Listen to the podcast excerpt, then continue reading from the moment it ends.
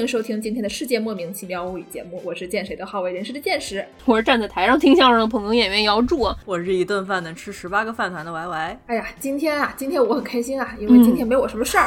今天也没我什么事儿啊，我也不懂啊。今天这期节目是用来干嘛的呢？用来干嘛的呢？今天这期节目呢，主要是给剑师科普三国相关的小知识。对，为什么是给我科普呢？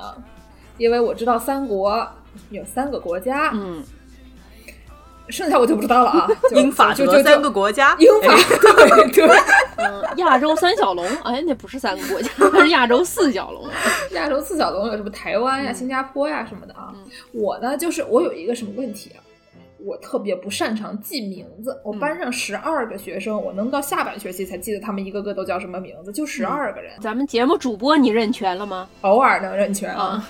行。以前我跟助攻，我们俩初中的时候，我们俩小学的时候，我除了助攻以外，班上同学的人的名字啊，基本上过一个暑假完了以后，就大家都忘了。然后我得重新再 rememorize 啊，我脑海中就是有那么一个橡皮擦，光记得我了哈，这个暴露了什么？怎么觉得不太对劲呢？这个节目，对，哎，所以说呢，对我来说啊，这四大名著有什么问题呢？嗯，人太逗了，你还晓得？四大名著里面，一个《红楼梦》，哎，《红楼梦》里面有多少人？你搜搜看，一个个都叫什么玉啊，什么什么什么玉啊？对，我也有同样的问题，我看。这书每次都是大家都想着看这小孩看这个《红楼梦》啊，看这个什么《水浒传》啊，翻来覆去的看，就觉得这个小孩非常有钻研精神。实际上，我就去看一个人出来是，喂，这人是谁？出来过吗？嗯，大家为什么一副认识他的样子？嗯，是谁？他什么时候出来？对对对，对对对对，你说这一百零八将，一听说有一百零八个人在里面出现，我当时就一脸就懵了。就是对我来说，每一个人都是陀思妥耶夫斯基，每个人名字都是以斯基结尾的啊，那更别提这。三国里面的多少人啊？我除了知道一个叫貂蝉，听着像一种虫子以外，其他人我都不认识。你说是不是？所以说四大名著，我唯一正儿八经看过的就是这个《西游记》，因为《西游记》里面 就是你不用记得他的名字，你就记得有一个人，有一猴，有一头猪啊，对吧？然后还有这个沙僧，有一个和尚。论 racial diversity 的重要性，对 racial diversity，对不对？你看着一鲤鱼精，你回头再想看到一个白骨精，你肯定知道哦，形状不一样。对，因为其他的就反派基本都是妖精。你说这个妖精呢，他没什么名字，他基本上就以他的形状为代号，所以就比较容易记。记得 金角大王、银角大王也都有角呀，还有颜色呢，你说是不是？咱们这个显示出来见识和我的这个认知能力，基本上停留在天线宝宝的认知能力，只能记形状和颜色，一上字儿就不认识了。是我就就特别喜欢《西游记》，我还专门就是在芝加哥有一个非常著名的中国文学研究员啊，安瑟里于老师傅。就是他几年前去世了，他是翻译《西游记》的这个书的人，嗯，特别厉害，特别有名，非常喜欢他的作品啊。然后我还试图约他去吃过饺子，因为我们下一期节目啊，我们要吃饺子，所以先预告一下这个饺子问题。嗯，所以说呢，就是四大名著，对不对？像剑是一个堂堂这个文科博士啊，连四大名著这只看过一本，就是有猴有猪的，其他都不知道。你说这也不是一个事儿，说出去怪丢人的。所以呢，我们就让这个非常擅长、非常精通三国鬼畜的王师傅 给我们扮演一下袁阔成，介绍一下《三国演义》。哎，大家掌声欢迎！掌声欢迎歪阔成师傅啊！嗯，呃，今天特地请来的啊，嗯，对。毕竟这个年底联欢会了，茶话会的特约嘉宾，哎，对对对，尾牙 联欢会 到处走穴。我觉得确实这个话说的特别好，就是擅长三国鬼畜，那说明我擅长的也不是什么三国正经知识啊。嗯，所以大家也就听一听，也就不要觉得被饿饭的到，就不要觉得我们节目说的话都是真的。我们有很多的内容，如果说真的有一个结论的话，我们得有证据。但我们的节目基本上都是在搞笑，没有什么结论，所以你们不要跟我们要证据，没有证据啊。主要是三。《三国演义》它也是一个演义，它跟《三国志》也不一样，它跟真正三国发生了什么也不一样啊。诸葛亮他干过那么多事儿嘛，那很多他干的事儿都其实都是别人干的。对，所以说呢，我们大家也不要深究。你这解释明明知道诸葛亮呀，这不是？我都认识诸葛亮，我多厉害啊！对，剑士主要是见过皮匠啊。对，那就我来找一下歪阔神师傅啊，歪阔神师傅来一下，来一下，来一下，来来来来，来来来来吃饭，来来吃饭。来来来，嗯。就因为我们这个剑师说这个三国人物太多了，太难记了，嗯。那我们就要从这个剑师熟悉的地方下手，熟悉的地方介绍起。那这个剑师傅刚才提到了一个诸葛亮，那我们就先从对。跟诸葛亮比较有关的一个叫刘备的师傅来介绍起。啊，刘备我听说过，哎，那我们也是要倒回去啊，那我们要从刘师傅的这个生平开始介绍，嗯，说说这个三国的故事啊。刘师傅起源啊，对，刘师傅起源，刘师傅传啊，这个也是一个 PUV 的概念，就是 就是我们熟悉的这个《冰与火之歌》啊，就都是 PUV 啊。P U V 什么 point of view 吗？对对对对对嗯，就人物传记这样的感觉。对，就我们这么说呢，也是为了照顾一下跟我们主播一样大的这些零零后听众们啊。对对对对对对，对，我对对对嗯，就介绍一下我们姥姥小时候看过的电视。嗯，滚滚长江东逝水啊，我们可都没有听过，这是姥姥唱给我们听的，没没听过，听过没听过唱不出来啊，唱不出来。啊，没有。好，那我们就开始说啊，说这个故事。母嘎西，母嘎西啊，母卡西母卡西阿鲁东汉头一无多葫芦尼，是不是？我知道。对对对对对翻译一下就是在这个东汉的时候，呃这个村口嗯除了有一个烫头的王师傅之外呢，嗯，东汉就能烫头啊？东汉能抽烟喝酒烫头吗？拿火烧热了烫。对对对对对，哦，对对对，对对对对，什么对？胡说。就除了这么个烫头的王师傅外呢，还有一个 编草鞋的刘备刘师傅。哦，啊。嗯，鞋匠。这一听编草鞋也是个手艺人了，那可不，嗯。匠人精神，对对对，那就一根草一根草编出来的。那可不嘛。他还有这俩小伙伴，有一个是搞水果批发的关师傅，关羽 关师傅啊，嗯，哦，搞水果批发的啊，还有一个呢是搞肉类买卖的张飞张师傅。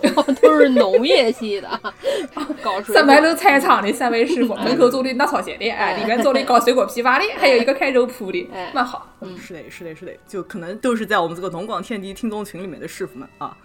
哎，是是是是是，肯定是都是务农的。哦，对，关师傅说，张师傅啊那个新的世界莫名其妙物语听了吗？是吧？嗯对，就是后来呢，这个爆发了这么一个农民起义，不是菜场起义，是农民起义啊！菜场里的农民出来起义吗？啊，没问题。就农民嘛，这个头上扎了一个黄金，然后就出来起义了啊。嚯，所以呢，这个刘师傅一看，哎，这个黄金，那我就提着草鞋也加入了这个战局啊。啊，不是人家不是农民起义吗？编草鞋的算农民吗？这个刘师傅呢，就并不是起义的那一方，刘师傅是镇压起义的那一方，所以可能这个刘师傅跟农民还有一些不太对付。哦，哦，他是等于是去投机分子还是？对对对，投机分子，哎，哎，就看看别人起义，说哦，我拿着草鞋就扇他耳光。那你摁下去，嗯，对对对对，草鞋使得好，那他立了战功，然后就当了一个副主任。哦，享受副部级待遇不？副处级待遇，享受什么级待遇？说什么？这个刘师傅当了副主任呢，那可能心思就活络了起来，那就想要去竞选一下主任了，哦，想要升迁，哎，往上爬，跟这个蜗牛一样啊。也是没听过的歌啊。那这个刘师傅这个爬的时候呢，受了一点小小的挫折，哎呀就发现哎，这个爬不动了啊，这个被人打下来了，哦，上不去，哦上不去上不去上不去。毕竟字儿也不认识，他一个 编草鞋的师傅当主任，印章上印的字儿都不认识，印章的时候按了个草鞋印，他也分不出来。对，那这个刘师傅发现，哎，这条路走不通，那怎么办呢？我们就只能带着农广兄弟们一起去干革命了。那不是刚才最开始他镇压的不就是农广兄弟吗？怎么就反了呢？这么快就反了呀？我也不是刘师傅，我也不知道这个刘师傅是怎么想的。削尖了脑袋往上爬，这个刘师傅这个拖家带口干革命的时候呢，那三个人干肯定不太行呀，那就要找找各地的组织呀，对不嗯，对？看看别的地方菜场在哪里？就农协，对不对？我找点卖黄鳝的，哎，去回龙桥菜场找一圈，哎去小粉桥菜场找一圈，哎，是是是，这个每个菜场找一找，哎，看哪个菜场最合胃口。最合胃口，去吃自助餐了，怎么着？攒个鸭子。他找一找就找了这么个曹师傅，哟，哎，就我们这个最熟悉的曹师傅呢，就是总是先感谢郭家的一个曹师傅啊。感谢 CCTV，感谢 MTV 啊。这个曹师傅呢，发现这个刘师傅的编草鞋的手艺是真的好啊。啊，曹师傅很爱美，哎，喜欢漂亮的鞋子，尤其是高跟儿的那种啊，对八百刀一双的，哎，一看说哟，刘师傅这个能编出来，跟那个撸波烫一样。嗯，对。还红底儿的，一看说那椰子 drop 了吗？椰子 drop 了吗？一会儿就刷，叫郭嘉什么一起在那儿刷，说康亚发泄了吗？发泄了吗？嗯也就不光是有这个红底儿高跟啊，这个编的那草鞋是又大又圆，就是 见过那个浅草寺里面挂人大草鞋一样吗？就跟那一样美观啊。真的是椰子鞋啊，啊又大又圆。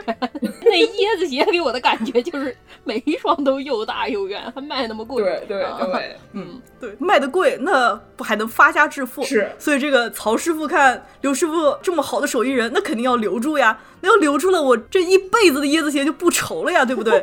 草鞋自由。对，康鸭袜子见了都说好。这个，所以呢，这个曹师傅就天天带着什么梅子干儿呀、瓜子儿呀、这个饮料呀，找刘师傅啊，嗯看星星、看月亮，从诗词歌赋谈到人生哲学。琼瑶奶奶说：“停停停停停，你们等一等，你们这一段故事让我来采访一下，我来写成小说好不好？你对，刘师傅说不行，你无情无什么无理取闹来着吧？有本事抢男人，你有本事开门啊，开门呀，开门呀，你有本事开门呀！哎，这位雪姨啊，嗯嗯，这刘师傅可能是个看过琼瑶的人啊，就 觉着这不对呀、一定是看过的啊。对，一定是看过，这背后肯定是一套什么资本主义九九六压榨劳动力的阴谋呀。不是琼瑶写这些，他看的是马克思吧？串台了吧？这个就是曹师傅可能只带了点梅子瓜子饮料，什么实际的吃的都没有，俩手一比说：“刘师傅，您看这饼怎么样又大又圆啊，跟牛只草鞋一样。？”对呀、曹师傅拿起刘师傅的草鞋，然后说：“您看这饼怎么样？就跟您这草鞋一样，不仅没给人真的饼，还把人草鞋 顺走一只啊，哎呀，低矮，低矮啊！嗯对，所以呢，就是套用我们剑师的一句话，就是打工是不可能打工的。打工是不可能打工的，哎，不是剑师的一句话吧？这是那个切格瓦拉的一句话啊。打工，是不可能打工的啦。对，所以呢，这刘师傅就赶紧拉着其他两位农广师傅一起啊跑路，搞起了播客，搞世界莫名其妙物语去了啊！突然就做成了头部。这就是我们节目的前身，我告诉你们啊，我们节目最开始 就是那三位啊，刘师傅，对。和这个关师傅和这个张师傅一起搞起来的，对对对。我们这个节目呢有两千多年的传统啊！哎呀，真的是太不要脸了。嗯，对对对，对，所以呢，这个跑路啦，这个刘师傅就自己占山为王，搞起了创业。哎，啊，开始搞草鞋，对，哎这个创业呢，那就要融资啦。这个融了一轮又一轮，从天使轮融到了上市。A 轮、B 轮、C 轮啊，挺厉害。对，你看这个融资融了这么多轮了，那这个公司大了，竞争就激烈了，对不对？嗯嗯，那这个同期呢，竞争激烈的公司里面，还有我们之前提到过这个想找人编草鞋的曹师傅，啊哎。比，较低矮的这个人啊，对，低矮的资本主义家啊。嗯，还有呢，是一个我们南京老乡孙师傅，哎呦哦，三牌楼菜场卖烤鸭的吧？都是三牌楼菜场出来的，大家都是三牌楼菜场出来的，你搞什么？了？门口编草鞋，然后里面卖烤鸭，然后还有什么哎。在这个小办公室里面坐着看人编草鞋的曹师傅，哎，嗯，对，对，那这个我们知道，这个草鞋再怎么实用，再怎么美观，再怎么又大又圆，那肯定还是没有烤鸭好吃啊，对不对？那可不，毕竟烤鸭在我们南京还是一个单位一的概念啊，对啊草鞋还没有到那个水平。对对对，然后呢，就资本主义家可恶啊，这个烤鸭再怎么好吃，也比不过拥有劳动力的资本主义家，对不对？嗯对呀、所以说草鞋输给了烤鸭，烤鸭输给了资本家。对，那资本家呢？最后曹师傅怎么样？资本家最后阴沟里翻船了，哎呀，喜大普奔。哎呀，对，这个半路杀出了一个司马师傅，截了胡。哦哎，最后呢，就是我们这个比较熟悉的近代，就是这个司马师傅搞出来的。哦，晋我们熟悉近代吗？我熟悉近代吗？我应该熟悉近代吗？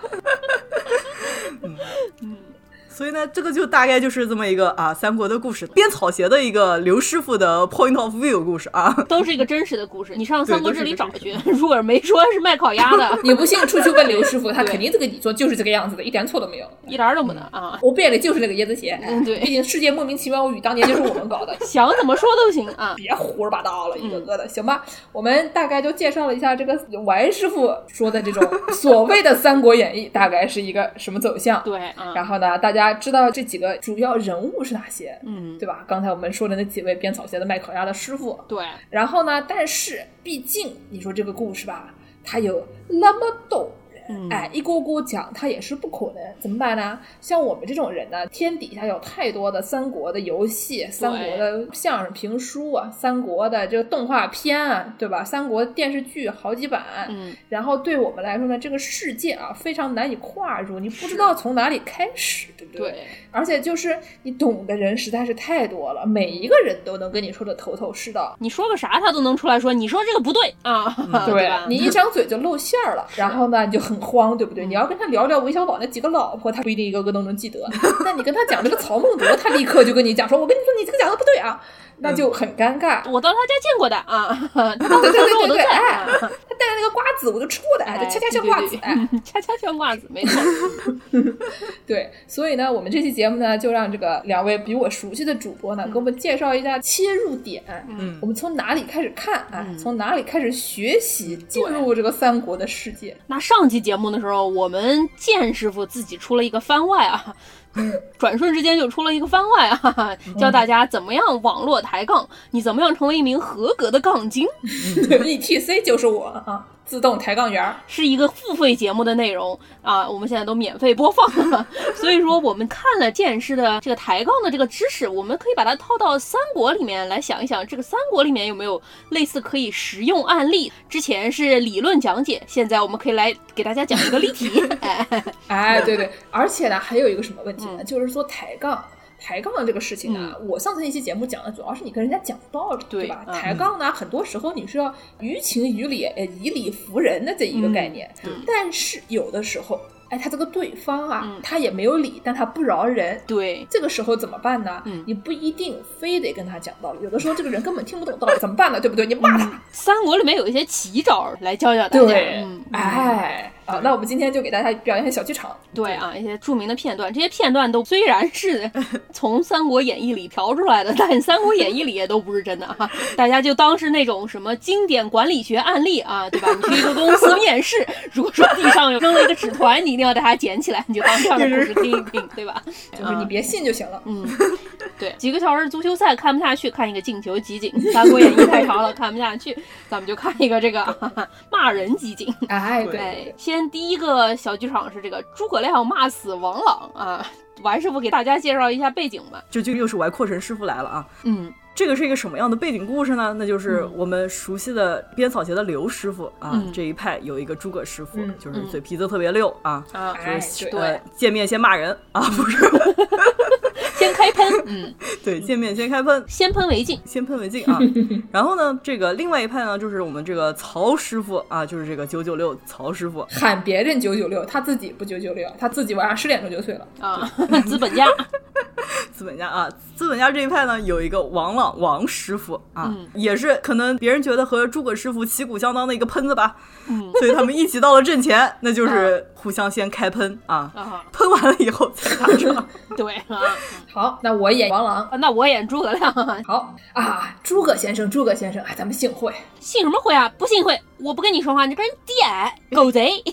哎哎哎，您您别这样啊！您您怎么回事呢？刚见面呢，咱这我我做的这些都是正道。哎，您看看啊，我家这个曹主公那都是天之大业，河里的鱼肚子剖下来，布条上写的都是曹字儿。您不信，上那河里面捞条鱼上来试试啊！您呀，要是现在服个软。加入我们，让圣光照耀您。哎，我可以，我回头跟曹师傅说啊，给您也安排个守卫官做做，您看怎么样啊？诸葛师傅，这王师傅是个圣骑士呀！呸，正道正道个屁！我懒得跟你掰扯正统不正统的，跟你说不清楚。你们家曹贼那是出了名的二十一天不出鸡的蛋。坏蛋！哎，你王朗本人也是个道德品质败坏、倒上的冬瓜，一肚子坏水。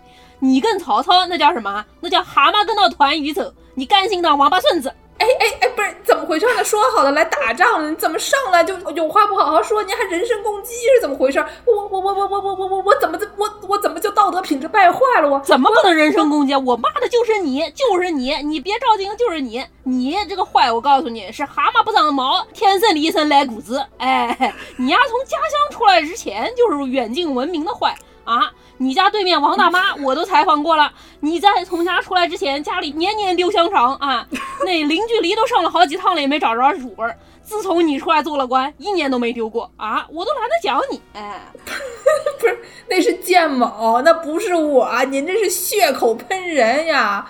哎，我上礼拜刚听那个抬杠小讲堂。你你你你你这个这个诸葛师傅啊，你骂人哎也要讲点证据啊！我就不，我偏不，我干嘛要讲证据啊？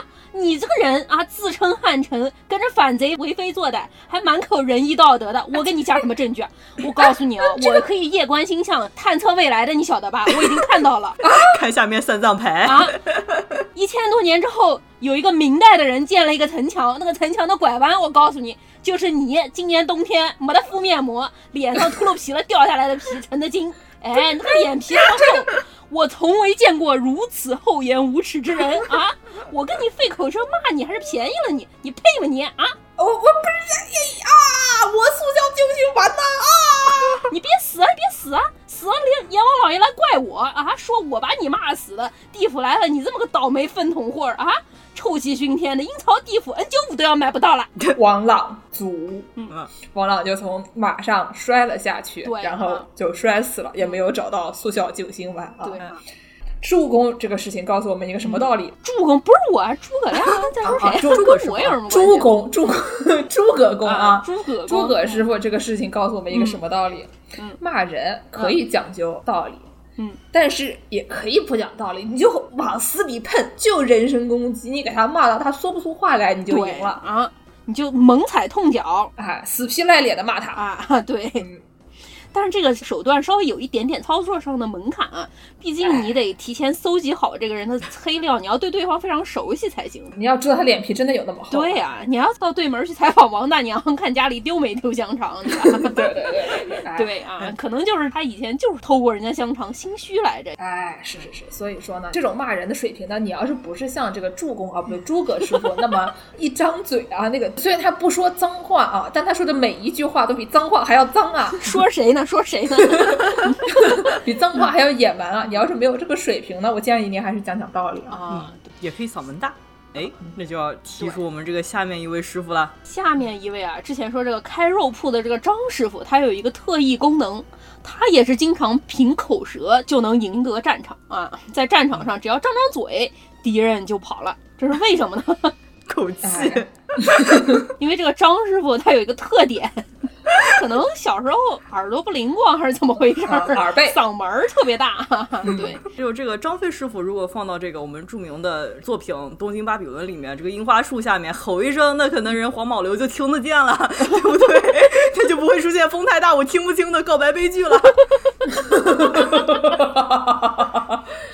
哎呦，是是是，那我们得给大家还原一下当场的这个情况啊。那我就负责演这个张飞啊。对啊。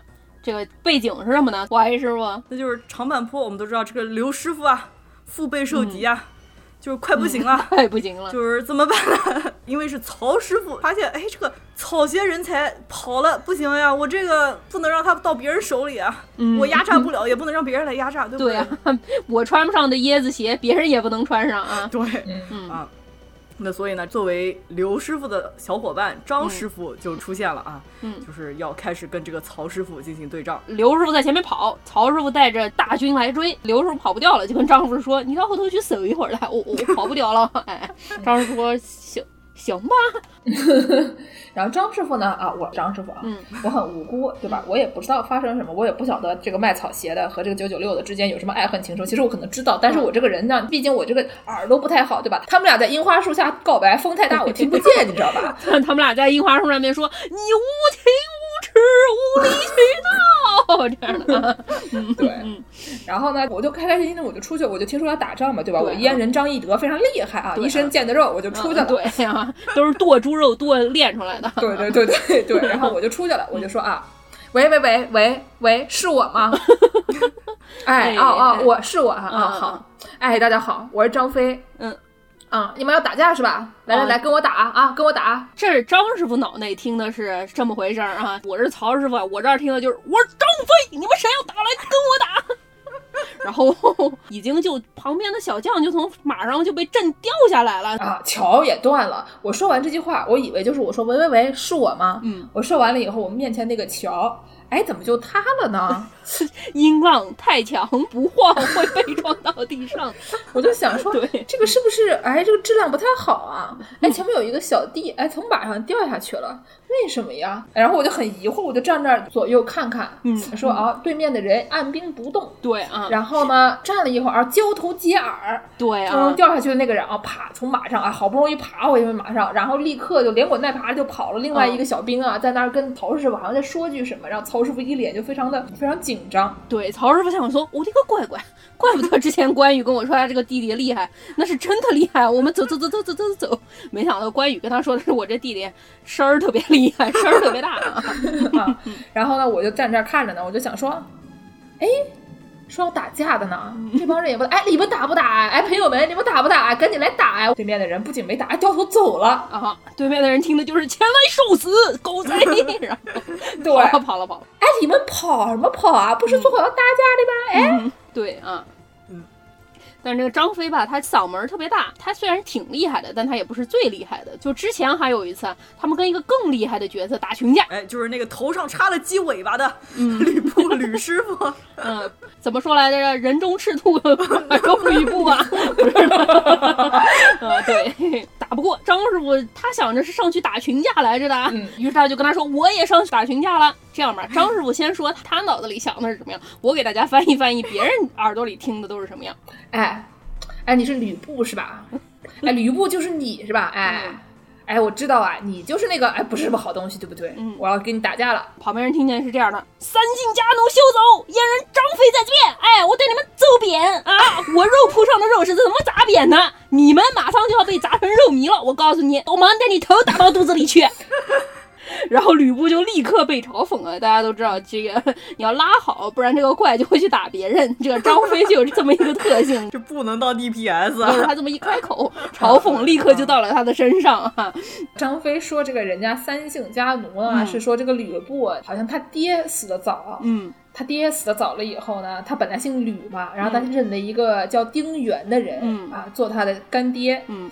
然后呢？后来他为了想当副处级干部啊，还是想当一个什么干部，想往上爬，嗯，对，他就想往上爬，所以呢，他就把他这个干爹做掉了，嗯，然后就是去找了一个叫董卓的哥们儿。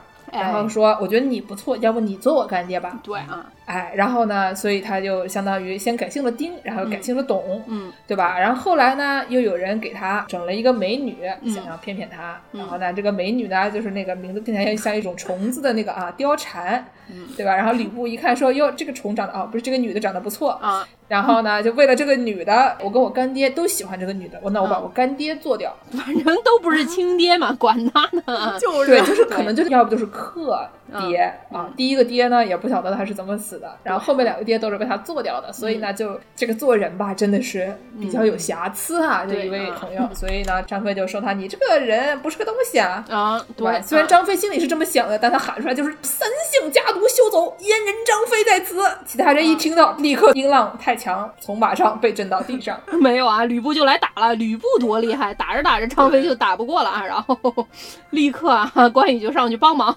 张飞心里就想说，怎么就来打我了？这仇恨！二哥救命啊！师傅被妖怪抓走了。哎，好像串戏了。对不起，我只会《西游记》啊。就怎么说呢？张飞吵架这个手段，你跟他是这个是学不成，他这属于老天爷赏饭吃类型啊。一般人别想，他这都是天赋，就是。嗓门大呢，这个事情其实你可以，大家不用太在意。你现在虽然嗓门可能不大，嗯，但是等你老了以后，你嗓门可能就大了啊。嗯，我的外公现在可能九十二三岁吧，年纪比较大。嗯，然后呢，他有一个比他大五岁的姐姐，嗯，和一个比他大十岁的哥哥。哇，你就想象一下嘛，就过去几年，他们这三个平均年龄超过一百岁的三名老同志，嗯，他们呢在家里讲话是什么样子的？对啊，对吧？嗯就是也不爱戴助听器啊，对啊这个耳背背的不行啊，嗯在家里面哇啦哇啦哇啦哇啦哇啦哇啦哇哇咧咧啊，这就是那种气氛一片和谐，嗯然后周围那些小辈们，大家就就捂着耳朵，感觉好像就救护车过去了一样。从马上掉了下来啊，从马上音浪太强被震到地上嗯啊，所以说呢，就是大家如果现在吵架吵不过别人，不要着急。如果你嗯能坚持活到九十多岁，你一定能吵过别人。这不还是一个老天爷赏饭吃的类型吗？嗨呀，啊，哪怕你水平不行啊，你这个逻辑不行，你也可以靠这个音量，嗯，来争过他们。对啊，你也可以练嘛。下面一个师傅就靠练出来的啊。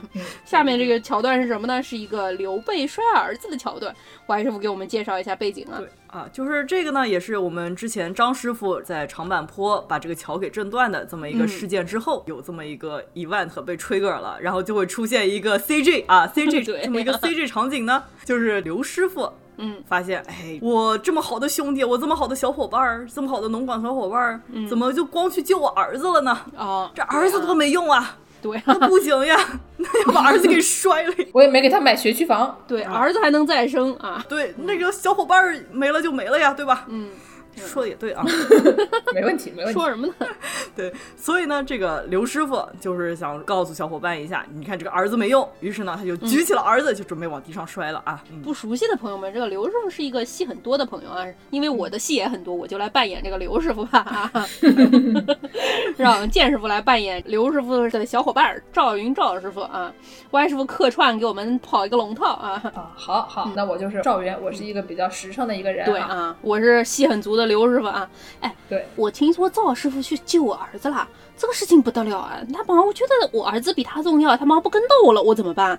我这样吧，我们那个搞一个设置，哎，大家演一场戏，这样他回来，我就把儿子抢过来，假装要扔。但是这个事情不能这样办，怎么办呢？你们先提前准备准备，地上多铺点毯子，拿一个蹦蹦床给我放放好，地上拿那个毯子在上面放一个叉叉形状，我就往那个叉叉形状上扔，儿子也不会扔死，但是做个测试给他看看啊，好啊，我最好还是哭一下吧。你们谁有眼药水啊？眼药水给我拿一瓶过来滴一滴啊，准备准备好啊，来来来，眼药水，眼药水。快来了啊！好，我先开个嗓子啊，哦啊啊！大家准备好了，准备好了啊。云儿，你回来了！我这丑儿，我要他啊！怎么是你？主公哎，这个赵师傅还差两扇门呢，我就先跟你说一声啊。哎呀，怎么是你？坏我大事我都演上了。哪个人再过来再给我补点眼药水？眼药水啊！也赶赶紧的，赶紧的，他还来了，他来了。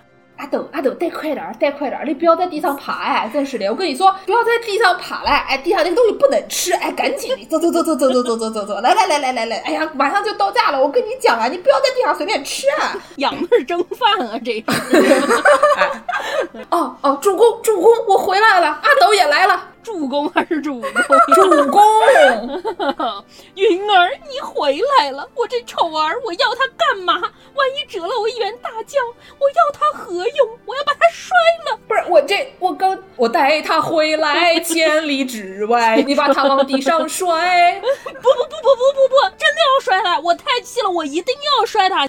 在哪边？在哪边？那个叉叉哦，我看到了，看到了我要摔了，我要摔了！哦，主公万万使不得呀！这个赵师傅啊，没事没事，你看那个下面有个叉叉，下面还是个蹦蹦床，没得事的，让他摔，让他摔。哦哦哦，我知道了，我知道了，我知道了。嗯嗯，来来来来来，阿斗阿斗，你往那上面跳啊！阿斗你往上面跳，阿斗你还听懂了？阿斗你不要吃嘞！阿宇阿斗你不要乱吃嘞！不要吃嘞，你不要吃嘞，嘴里扣出来，扣出来！所以摔还是没摔呢？我觉得看这个孩子这个样子，我觉得以前应该就被摔过，不是第一次了哈。对不对？你说我带他回来，啊，一直在地上抠抠搜搜的，哎，也不会爬，哎，还是的，你说就每天就像像个正番一样在地上，哎，所以大家都知道这个《千里之外》这首歌最开始是为了写这个刘备摔儿子的。嗯对啊毕竟我带他回来千里之外，你把他往地上摔。说的没错，原词儿就是这样的啊。嗯，嗯，啊，这种手段就不算是骂人吧，但是就是为了达到目的啊，搞一些 passive aggressive 演这种小剧场。不过罗师傅写的这个《三国演义》里面，反正就有挺多这种小桥段的，大家搞一些勾心斗角的小手段啊。对，演一些小剧场。毕竟这个小说写出来嘛，主要的目的还是要娱乐大家。对啊，这些桥段本身写的都是假的，我们说的这些都更是真的了啊！不信你去问 周杰伦啊，我们说的才是真的，对对对，那就问费玉清啊，对，嗯。就我们也给大家播放了一下，大家打开电视可能以后也能看到的这么一个骂人小集锦啊，表演了一个啊，哎，如果青年老师听到呢，可以给我们上面的这个小集锦啊，每一个可以打个分，满分一百分，你看这个骂人骂的能打几分啊？最后一个我建议打个负分啊，这个门槛虽然低吧，这个太不要脸了啊！我觉得就是骂人呢，还是给我外公打高分一点，我觉得他们骂人应该是骂的比较好，毕竟还是方言对吧？你拿这个上海话骂人，非常厉害啊！啊，说到这个啊，我建议大家骂人还有一个什么招啊，就是你用外语骂他，对对吧？骂人呢，讲究一个什么呢？不讲究内容，主要就是为了一个气势。嗯，所以当，你骂人的时候，你只要把这个气势达到了，对对吧？然后你讲的什么内容无所谓。所以呢，有一个什么好招呢？就是你用外语骂他以后，对方很明确的知道你在骂他，但是他没有办法接，因为他不知道你骂了他什么，是 对吧？所以说呢，尤其是外国人，有的时候别人，比如说那种种族歧视的人啊，您人在国外被外国人欺负了。骂不回去怎么办呢？你用南京话骂他，你跟他讲说你丢人啊！我下面不说了 啊，当然就这个意思，大家知道的。哔哔哔哔哔哔哔哔哔，大概就这么意思啊。呃，又是有用的小知识。对，你就用你最擅长的那个国骂来骂他，这样的话呢，他不仅不知道你在说什么，还会被你吓到，嗯，然后他就走了。对，本期的收费小知识啊，骂人小撇步，这什么节目？大过年的教人骂人啊！大家也可以使用啊。回家二姨妈问你，你今年要生孩子吗？要结婚吗？你就啊，你就用法语骂他啊。啊，那我们就要再给大家介绍一下三国相关的一些 A C G 小知识。就像我一样，虽说我对三国的了解可能比剑师傅钟日韩要稍微好一点吧，英法德啊，嗯，但是我也是没看过原著，看过一些 A C G，玩过一些游戏啊，所以有一些非常浅的皮毛了解。这个我师傅呢，就也是一个就是玩了很多三国游戏的人啊，但是呢，我们熟读三国的朋友们都知道啊，我们的司马懿司马老师傅呢。是一位走在时尚前沿的师傅哟，怎么走在时尚前沿呢？也不是撅嘴驴啊，这个在有些影视作品的改编中呢，我们就不具体点名了啊。您点个名啊，我不知道，点名影响不太好啊。嗯，几年前比较火的一个电视剧啊，就是在这么一个影视作品改编中呢，这个司马师傅亲自穿上了桃红色女装啊，并且出门走秀。真不错啊！对，在大军前这个爱的魔力转圈圈了一下，那也是非常厉害啊！你要是两方打仗啊，别人都是骂仗，不管是靠嘴皮子也好，还是靠音量也好，靠的就是气势嘛，把对方镇住，你就赢了。你要是穿上桃红色的女装啊，跑到大军前面，爱的魔力转圈圈，我觉得也能达到同样的效果，挺行啊。另外一个小撇步啊。那我们这么时尚、时尚最时尚的司马师傅 啊。这位女装大佬怎么会默默无名呢？所以呢，就受到了我们这个 A C G 界的关注啊。嗯，这个去年呢，我爱师傅充了好多钱的手游，这个费狗啊，Fate Grand Order 就推出了司马师傅的卡牌啊。有，嗯，也是穿着粉红色女装，然后带着魔力转圈圈，是吧？你这个就问的很对啊。当时这个三国爱好者 Y 师傅非常的激动啊，这是一个氪金的好机会啊，这是一个氪金的大好机会啊，朋友们，是一个烧钱的好机会啊。毕竟我师傅已经有了诸葛师傅的卡牌，那司马师傅再凑一桌，那我不就可以上演女装小剧场了吗？不是，诸葛师傅也穿女装的呀。诸葛师傅喜欢给司马师傅送女装啊。不是这这是一个哪里的设定啊？对你翻书就有啊，这是真的有啊啊！《三国演义》里面，诸葛师傅可能发现就光骂人是不够的，哦，那我还要给人家送女装。但他没想到这个司马师傅就是个女装大佬，人家收到女装当然很开心了，正中下怀了。对对对，然后穿上了，然后拍了很多照片，并且 PO 在部落格上，成为了网红啊，赚起了钱。怪不得到最后能够截胡啊！为什么能截胡截到资本家呢？资本家那个融资的 A B C D 轮也不行啊，不如司马师傅这个女装大佬网红，网红现在可赚钱了啊，有理。也是一个赚钱小知识。说什么？对啊，就当时我师傅就已经准备好了，想要充钱，然后抽卡，然后没想到这个卡完全不用脑内小剧场，嗯，这个游戏啊非常有理有据，直接让司马师傅附身了一个妹子。所以呢，从此想穿什么女装就穿什么女装，可以自由的飞翔。嗯，哎，那所以说，最后这个三国大业是被一名女同志继承了，比武则天还早很多年呢，好厉真害、啊！不错，行，嗯，什么玩意儿啊？胡说，嗯嗯，这个我们都知道，这个 A C G 系特别喜欢，不仅给这种有理有据的女装大佬穿女装，哎，有一些呢直接让人家不那么有理有据的，直接也变成了妹子啊，也穿上了女装，哎。嗯我们来请建叔傅给我们介绍一下这些著名的三国女装大佬。女装设定，对，嗯我呢，因为我这些游戏我一个个都没玩过，我一看说这个《三国志》啊，就是小时候班里的小男孩都很喜欢玩的《三国志》，还有我们助攻也很喜欢玩的《三国志》。这游戏呢，在我心目中就是一个 civilization，差不多，反正对我来说就跟文明啊、什么帝国时代啊、种种田什么差不多啊。嗯，对，就是那种东西。然后我对它的这个印象呢不是很深，所以呢，就是我们并没有什么先入为主的概念。嗯我就直接打开谷歌，输入“三国黄油这 搜都是些什么呀？对”，，我就搜了这个 L G 啊，因为我就想象一下嘛，说三国有那么多游戏，我就不相信它没有黄油，对不对？然后呢，我就一看说，哎呦，果然有啊，有一个黄油叫什么呢？啊，就这个具体内容我们不给大家介绍啊，反正就这个名字大家就已经大概知道它什么方向了。它是一个年轻的朋友们就我们不要来相会啊，长年嗯长大了再来相会啊啊对的一个概念。这个游戏呢叫做恋姬无双。无双呢，就是那个无双；嗯姬呢是那个希美，就是公主那个希美那个字。啊嗯然后呢，这个恋呢，就大家都知道谈恋爱的恋嘛。对啊，这里面呢，就是全员女装。嚯，全员女装是什么意思呢？就是这个诸葛亮啊，是一个平胸萝莉。嗯哎，然后呢，就是它分几个军啊，有主人公军，主人公军是这个以这个诸葛亮啊、关羽、张飞、赵云等等这几个人为主的蜀国的。嗯然后呢，有魏国的曹操军。嗯曹操呢是一个那种双马尾，看起来比较古灵精怪的一个，嗯，傲娇，对，有点傲娇，双马尾傲娇。对哎，歪师傅喜欢的设定啊。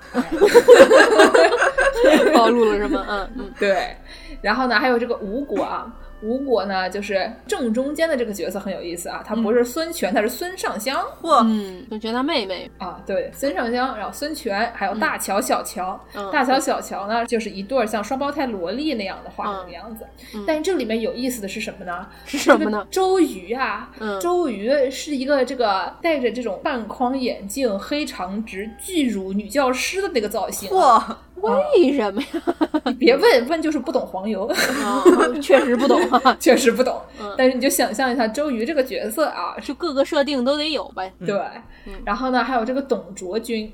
董卓呢是一个那种比较正统萝莉，就是可可爱爱、楚楚可怜的那种一个角色，董卓不是肥头大耳的角色吗？呃，反正挺有意思的。然后呢，还有袁绍军，最后还有一个索诺火咖啊，其他人，啊，其他人呢，其中一共有五个人。嗯啊，像我这种真的是不懂三国的人啊，四个都不认识。啊，对，这个什么左慈、甘吉，哎，我都什么人啊？就真的是没有听说过，对不起啊。嗯这五个人里面唯一认识的，就是我刚才说了，在我看三国之前，最开始就听说过的一个角色，就是貂蝉，对啊，对吧？听起来像一种虫。貂蝉是个什么样的角色呢？貂蝉是个什么样的角色？我真的是万万没想到啊！貂蝉远近闻名大美女啊，肯定是很美丽啊。对我本来以为嘛，肯定是一个那种沉鱼落雁、闭月羞花，长得比志玲姐姐呢还漂亮一百倍的那种长相啊。结果她是一个双马尾啊，涂着这个粉红色的口红，到这里还没有问题啊。嗯，然后你仔细一看，不对呀、这人是不是有胡子呢？什么呀？什么呀这是貂蝉怎么有胡子呢？然后你再一看，哎呀，不对呀、这人是不是没穿衣服呀？不是你第一眼看见的，没看见没穿衣服呀？怎么回事儿啊？不仅耳背，眼睛也不太行啊，这位老同志。他穿了一个内裤啊，他穿了一个那种一根丝儿的那种粉红色的比基尼夏装，但是上面没有。上面没有，为什么也没有被打码呢？是因为啊，这个人他好像没有我们妇女同志的那种胸啊，他是一个那种非常肌肉壮汉的那种。哎，哦，这是一个男的。好，我，我懂了，他是一个男的，他是一个肌肉壮汉，长着胡子，顶上是光头，但是两边有两个小辫子。具体为什么你不要问我。不讲理吗？这不是就滑稽吗？是一个游戏里所有男都改成女的，貂蝉是一个壮汉。对，然后呢，我给大家朗读一下这个貂蝉的这个人设啊。嗯，貂蝉的人设呢是这个 King Niku 某利某尼某利某尼，就是精肉非常的壮，很多精肉的意思。肌肉啊，对，肌肉很多。然后呢，Cho Macho。Cho macho 是什么意思啊？就 macho 就是那种非常有男性气质，macho，嗯，男子汉啊啊，男子汉大丈夫。最后一个词讲出来，大家就就疯球了，叫做 hard gay。什么呀？这是什么呀？这是啊，叫 hard gay 是什么呢？嗯，回我们二丁目的去听一下，对吧？嗯，哎，就去听一下。就是一个那种非常多肌肉，然后呢长得非常壮实的同性恋，男同性恋啊。对，嗯。然后呢，这哥们儿他有一个什么设定呢？就是他非常的可爱，像一个大姐姐一样，很会照顾人。他的这个口头禅或者他经常说的话就是什么“阿兰狗修金三嘛”，这是他的口头禅的其中一句啊。不是你这发音不对，他跟你说“阿兰狗修金三嘛”，声线不对啊。然后还有一种是什么？今日も今日といい男ふりね。大家想象一下啊，反正就是一个夸赞别人说啊，主人狗秀见三吗？今天也是非常帅气的男子汉呢。嗯，今天你也是非常帅气的男子汉呢。 对对嗯，反正就是这么一个这么一个黄油啊。嗯，我对这个里面的黄的内容我已经没有兴趣了，我就是想看看这个貂蝉到底是怎么演的。哎呦，好想看呀！啊，我想氪金，我想购买这个貂蝉的表情包，然后没有刷到，抽了半天也没有抽到。是。然后呢，除了这个黄油以外呢，还有一个就不能叫做黄油了，就是 Otome Game。Otome Game 呢，就是那种呃，乙女游戏、恋爱游戏、心跳回忆。呃，心跳回忆，青年老师就喜欢心跳回忆啊。对，这种 Otome Game，它是女主角是一个普通的女子高生啊，高中女生，大家熟悉的设定，嗯，叫做山田花。当然，你也可以给它改名字。然后呢，这个好像大概意思就是说，她可能穿越回到了古代啊，成为了诸葛孔明的弟子。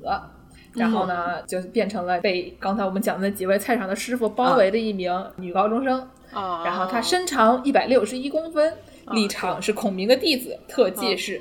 可以从头到尾不断的切一整个苹果的皮哦，那也是一个菜场师傅，是一个穿越玛丽苏文的概念啊。对对对对对，穿越玛丽苏，嗯，然后里面还有这个甘托库啊，玄德哦，吓死我还甘道夫呢，不对，差不多差不多啊，甘托库，然后呢是一个那种非常有仁德大义的一名师傅啊，大义你 我不读了，反正有仁德大义的一位师傅，满口仁义道德啊，说起来都是戏，嗯，就是说非常值。得信赖的阿尼基的哥哥这么一个角色，他的特技呢是编织，也对吧？也是想编鞋嘛，对吧？没毛病呀，这有理有据，没毛幸福。对对对对对。然后呢，里面还有这个上香仲谋的妹妹，有聪明，有快活，擅长跳舞，举个双轮。最后呢，也就是到了日本人最喜欢的这个诸葛孔明，是。诸葛孔明呢，他的 CV 啊，他的这个配音演员是山田智和，也就是赢他妈的那个特别喜欢喝牛奶的那个哥们儿啊。啊，成分 啊，对对对。然后呢，他毕竟这是女主角的师傅吧，也在里面是一个非常重要的角色。那可不，他身高一米七三，嗯，人设神出鬼没，特技天气预报。什么 关心？能看见一千年之后的明长城是吗？说 说，哎，这个脸皮是你掉的吗？一千年以后掉的这个脸皮，这是你的吧？哎，所以这里面就是有各种各样，你都可以跟他们啊搞好关系啊，谈谈恋爱啊，恋爱游戏一个 Automate Game，感觉也挺不错的，可以在 Switch 上玩。我虽然没有什么兴趣，毕竟那里面也没有 Hard Game，但是。确实是 兴趣爱好点啊，啊，但是这个叫做《三国恋战记》啊，《三国战记》中间加一个 “koi” 啊，《恋战记》，有兴趣的朋友们也可以去搜一搜。这个游戏还挺新的，这游戏是二零一八年年底才发行的哦，所以就应该还不至于玩的全是 bug，然后你们那个点 打开就是一个日历，你得一个一个出啊，做数学题什么的。嗯。反正总之就是说呢，三国这个故事虽然有很多人是非常 hardcore 啊，这个 hardcore 非常硬核的喜欢这个故事啊，然后都考据啊，知道的很清楚。也有硬核的喜欢法，但是您要是不喜欢那么硬核的，上来就背一百二十个人名的话，你别说，我们王师傅肯定能背下来。对啊，王师傅可以，我办不到。我师傅只能背一百八十个饭团名。你要像我这样背不得一百二十个人名、一百八十个饭团名的话啊，也可以有别的看法嘛。这本身《三国演义》它不就是一个小说啊，就是一个写出来让大家娱乐用的嘛。这个娱乐有各种各样的娱乐法嘛，也可以是像我们今天这样的小剧场，也可以找一些啊莫名其妙的这种游戏玩一玩。哎，对，所以呢，但是不管怎么说吧。亲儿子还是最好不要往地上啐啊！这个事情容易坐监狱啊！这个事情是违法犯罪，建议大家不要模仿。对，是啊，别人的儿子也不能啐啊。好，那我们今天的 Y 扩成讲《三国演义》的故事 就先给大家说到这儿。对啊，我们预告一下下期节目，我们要带大家包饺子。是，毕竟快要过年了嘛，过年了嘛，要吃饺子嘛，对吧？嗯。所以说，在年前的最后一期节目，记得跟我们一起包饺子。还有，别忘了年货节还没有结束哦，不想上班，想喝酒。喝酒。嗯嗯，对对对对对。好，那今天的结尾给大家放一首我们从来没有听过的歌吧。滚滚长江东逝水。好的。我是真没听过。大家下期再见，再见，再见。滚滚长江东逝水，浪花淘尽英雄。